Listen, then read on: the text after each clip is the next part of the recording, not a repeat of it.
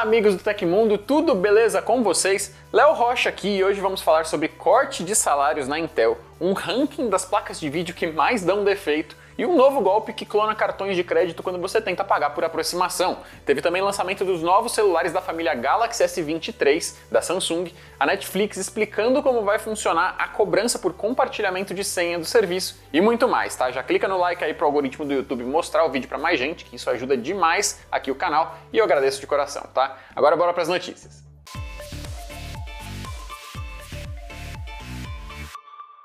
A Intel cortou salários de funcionários na noite de terça-feira, dia 31 de janeiro, por causa do fraco desempenho no mercado de computadores.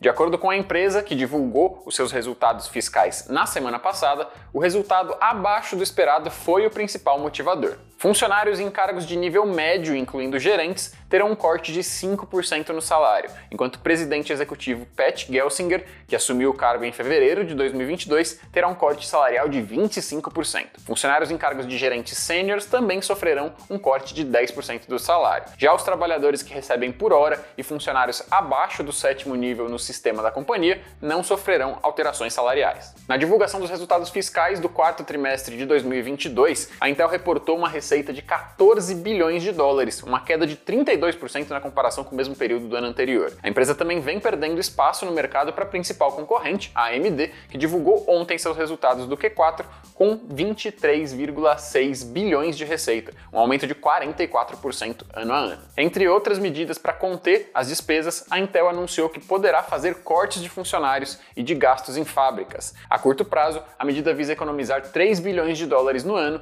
e até o final de 2025 deverá economizar 10 bilhões de dólares. Segundo a empresa, o programa de correspondência será cortado pela metade e também os aumentos por mérito e bônus de desempenho trimestrais foram suspensos. A oferta de hoje é assinatura nível 6 no Mercado Livre, que inclui frete grátis ou desconto em entregas pela plataforma e assinatura grátis do pacote com Disney Plus e Star Plus, tudo por 15 reais mensais. Você consegue assinar pelo link na descrição do episódio ou pelo QR Code aqui na tela. O laboratório OpenAI, responsável pela ferramenta ChatGPT, anunciou o lançamento de um mecanismo para distinguir texto fabricado por IA de texto escrito por humanos. A novidade ocorre após polêmicas relacionadas ao uso do ChatGPT para trabalhos acadêmicos e até mesmo criação de vírus. Segundo a empresa, é muito difícil distinguir com 100% de certeza os textos feitos por inteligência artificial. No entanto, ferramentas como o novo identificador podem ser úteis para apontar campanhas de desinformação automatizadas, por exemplo. A companhia ainda está treinando um classificador para identificar o conteúdo produzido por inteligência artificial e admite que ele ainda não é totalmente confiável. Nos testes mais recentes, utilizando textos em inglês, a ferramenta identificou corretamente só 26% dos textos escritos por IA. Além disso, a ferramenta classificou erroneamente 9% dos textos escritos por humanos como se fossem feitos por IA. No entanto, a empresa aponta que a solução deve ficar melhor com o tempo. De acordo com o post no blog oficial da OpenAI, o classificador é menos eficaz em textos com menos de mil caracteres, e mesmo assim, às vezes, os textos mais longos ainda são rotulados incorretamente. Além disso, a recomendação é utilizar somente textos em inglês por ter melhor desempenho nesse idioma. A OpenAI anunciou que está disponibilizando publicamente o classificador para testes a fim de obter feedback. A empresa também acredita que o uso mais intenso da ferramenta por diferentes usuários pode torná-la mais efetiva.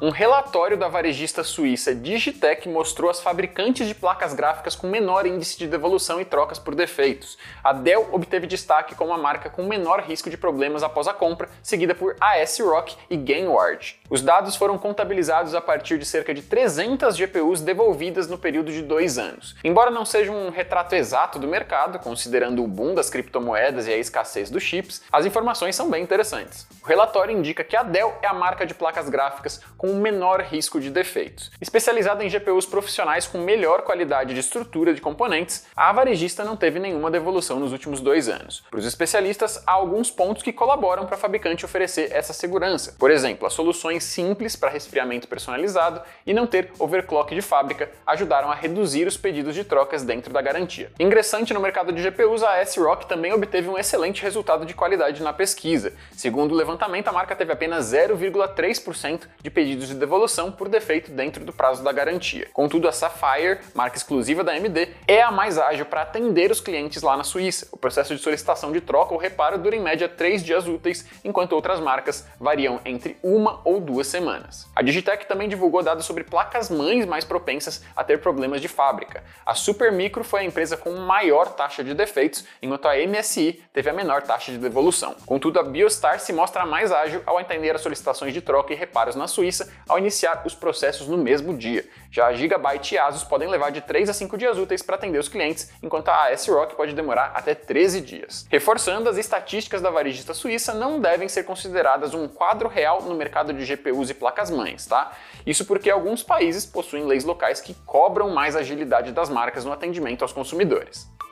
Cybercriminosos brasileiros desenvolveram um novo tipo de golpe para roubar dados de cartões de crédito durante pagamentos por aproximação, utilizando o malware Prilex. Trata-se do primeiro vírus no mundo capaz de bloquear as transações via NFC nas maquininhas infectadas, conforme alerta emitido pela Kaspersky. De acordo com o relatório, integrantes do grupo se passam por funcionários das empresas de maquininhas de cartões e pedem aos lojistas para realizar uma suposta atualização do dispositivo, quando o arquivo malicioso é instalado nos aparelhos. Ao tentar receber pagamentos por contactless, o malware impede a transação. O objetivo é fazer o consumidor inserir o cartão físico na máquina para efetuar o pagamento. Nesse momento, o Prilex captura os dados da vítima sem que ela e o comerciante percebam e os envia remotamente para os fraudadores, possibilitando a clonagem do cartão para usos indevidos, mesmo que ele seja protegido por chip e senha. Como a empresa de cibersegurança explicou, cada transação por aproximação, seja pelo cartão ou celular com NFC, gera um número de cartão diferente que só pode ser utilizado naquele momento por isso, os criminosos forçam o uso do cartão físico, cujo número só muda nos casos de troca ou cancelamento da versão de plástico. As variantes mais recentes do malware Prelex, usadas nesse golpe de pagamento por aproximação, têm uma característica peculiar. Elas são capazes de filtrar as versões de cartões utilizadas, podendo priorizar a captura de dados dos cartões do tipo Black, Infinite, Corporativo ou outros com limites mais altos, aumentando o prejuízo das vítimas. Para se proteger desse tipo de fraude, o consumidor deve ficar atento ao realizar transações por NFC nas maquininhas, pois os dispositivos infectados exibem a mensagem erro aproximação, insira cartão. Ao se deparar com essa situação, faça o pagamento por Pix ou em dinheiro e verifique se há transações não reconhecidas na fatura. No caso dos comerciantes, é recomendável instalar soluções de segurança nos computadores utilizados para atualizar as maquininhas e também desconfiar de solicitações de manutenção do dispositivo feitas por desconhecidos. Antes de qualquer update, entre em contato com a empresa responsável pelo equipamento. TecMe é o clube de benefícios do Tecmundo e por lá você vai poder entrar em contato direto com a nossa equipe para trocar uma ideia, além de ganhar cupons e descontos exclusivos e ter acesso a mais um monte de coisa legal, inclusive cursos. O link para saber mais está aí na descrição. Samsung anunciou a chegada do Samsung Wallet ao Brasil. A carteira digital integra diferentes serviços da empresa a fim de oferecer ao usuário uma maneira segura e mais simples de armazenar os seus dados sensíveis no celular. A ferramenta agrega os serviços Samsung Pay, Samsung Pass e Samsung Rewards num só local.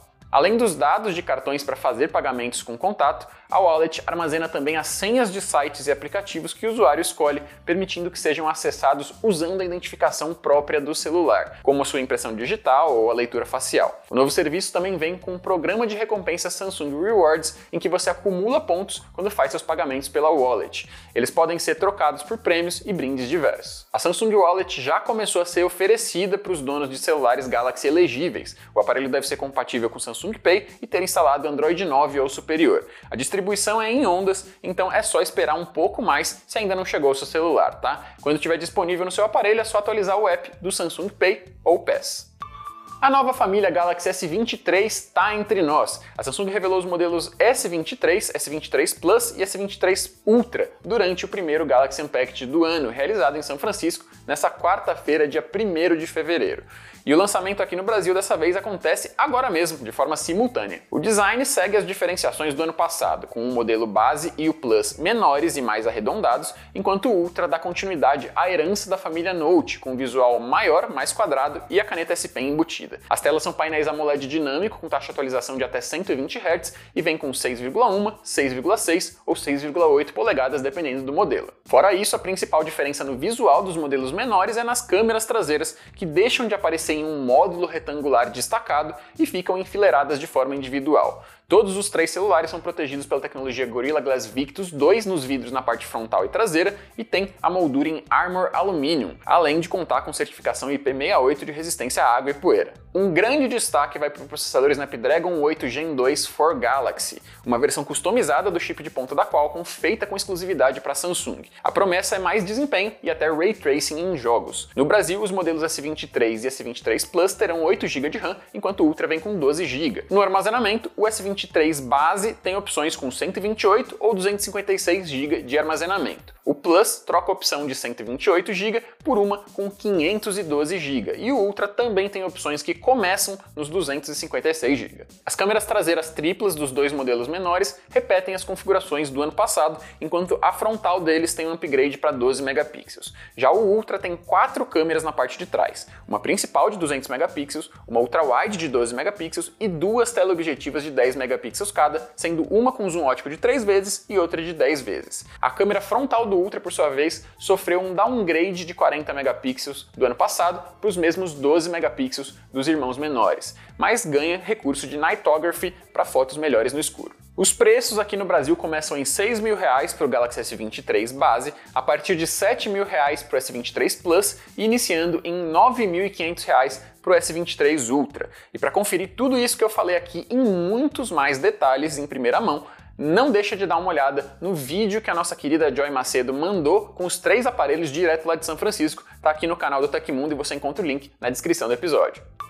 A Netflix vem há algum tempo planejando cobrar de quem compartilhar a senha do serviço, algo já testado em países como Chile e Peru. Agora, com o lançamento da novidade de forma global cada vez mais próximo, a empresa explicou como vai ser usar a plataforma fora de casa e outros detalhes da mudança. Com a nova cobrança, a empresa vai impor uma taxa extra para quem compartilha a senha da Netflix com pessoas que vivem em outra residência. O objetivo é aumentar o número de assinaturas da plataforma a longo prazo, mesmo que alguns cancelamentos ocorram em um primeiro momento. A Netflix vai definir como sua casa o local conectado a um Wi-Fi principal com conteúdo assistido pelo menos uma vez por mês. Segundo a empresa, pessoas que não vivem na mesma residência terão que ter contas separadas ou utilizar a nova função que traz uma cobrança extra. Mesmo que o assinante tenha um plano multitelas, os dispositivos reproduzindo o conteúdo da Netflix devem estar na mesma casa. A plataforma detecta as conexões através de informações como endereços de IP, IDs de dispositivos e atividades da conta. Quando um dispositivo fora da sua residência faz login em uma conta ou é usado continuamente, podemos solicitar que você verifique esse dispositivo antes que ele possa ser usado para assistir a Netflix ou trocar de residência pela Netflix, explicou a companhia.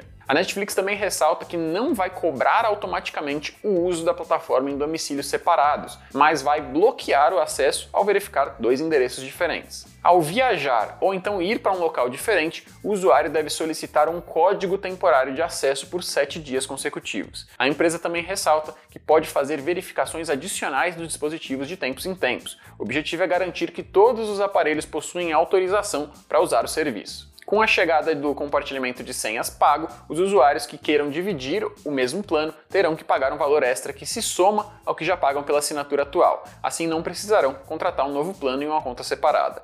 A empresa ainda não revelou quanto vai custar a taxa oficialmente, mas estimativas do Tecmundo apontam que o valor extra pode ficar em torno dos 10 reais por endereço. A cobrança pelo compartilhamento de senha já está em testes e o objetivo da Netflix é lançar a novidade de forma abrangente ainda no primeiro trimestre de 2023, que termina agora em março. Aconteceu na história da tecnologia. Em 1 de fevereiro de 1991, Mike Sheridan, James Gosling e Patrick Naughton, da Sun Microsystems, começaram a desenvolver a tecnologia Java. Ela começou com um projeto de controle embutido chamado Star 7. Não preciso nem dizer que a iniciativa foi um grande sucesso, né? continuando a ser usada até hoje. Se você quiser saber mais sobre a Sun Microsystems como um todo, nós temos um episódio completo sobre ela no nosso quadro de História da Tecnologia, então é só dar uma olhada no link na descrição do episódio daqui. Se você gostou do nosso programa e quer agradecer o nosso trabalho aqui todos os dias, deixa aquele joinha no vídeo que é de graça e se pode ajudar mais ainda a gente ou se quiser mandar uma pergunta para a gente responder aqui no futuro, então manda um valeu demais pelo coraçãozinho aí embaixo do vídeo no YouTube. Não esquece também de clicar nos links na descrição do episódio para aproveitar a oferta de hoje, para conhecer o TechMe, o nosso clube de benefícios e também para conferir o nosso canal de cortes, tá tudo aí na descrição. E essas foram as notícias do Hoje no Tecmundo dessa quarta-feira. Muito obrigado a todo mundo que acompanhou o programa de hoje, tá? Aqui quem fala é Léo Rocha, arroba LeoBRJ no Twitter e no Instagram. E eu vou ficando por aqui. Um abraço Até a próxima!